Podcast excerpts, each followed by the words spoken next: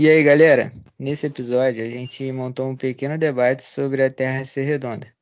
Uns apresentaram argumentos a favor e outros contra. E para começar o debate, eu gostaria de questionar o porquê que vocês duvidam da Terra redonda, já que é uma unanimidade no meio científico. Então, é embutido nas nossas cabeças desde criancinha que a Terra é redonda, ninguém se questiona. Tudo que a gente quer é só desvendar as verdades.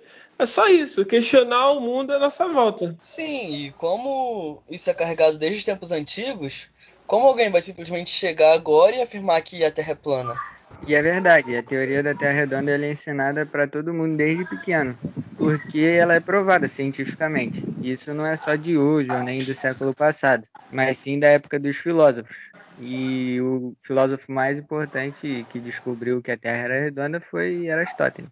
Ah, então, assim como tiveram várias teorias furadas né, naquela época, que agora a gente sabe que são erradas, esses filósofos podiam facilmente terem se enganado.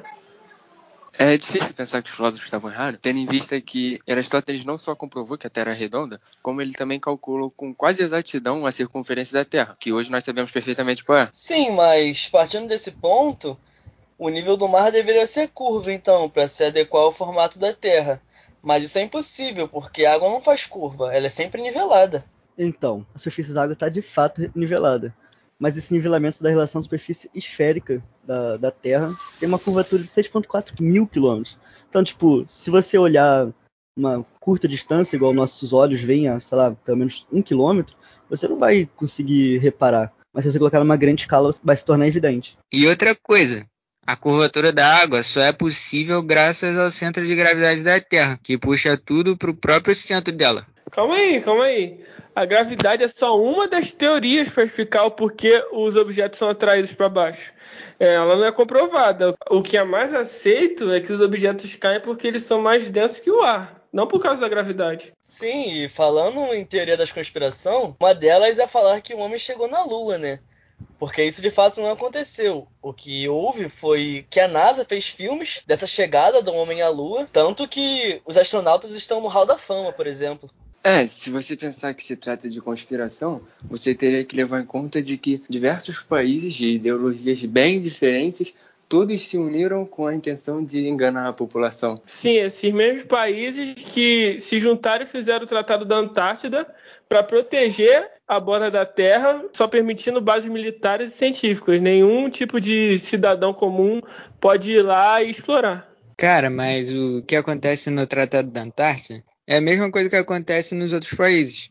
Você não pode simplesmente entrar num país quando você quer. Você precisa de autorização para isso. Então, se o Polo Sul é um paredão de gelo essa, que tem essa borda, então como se explica a viagem de Fernando de Magalhães dando a volta no globo, partindo da Espanha, passando por toda a costa da América do Sul, cujo nome de onde ele passou é exatamente Estreito de Magalhães, cara. E continuou pela Índia, onde ele morreu. Cara, mas pensando nessa viagem, você não tem como provar que ele deu a volta no globo.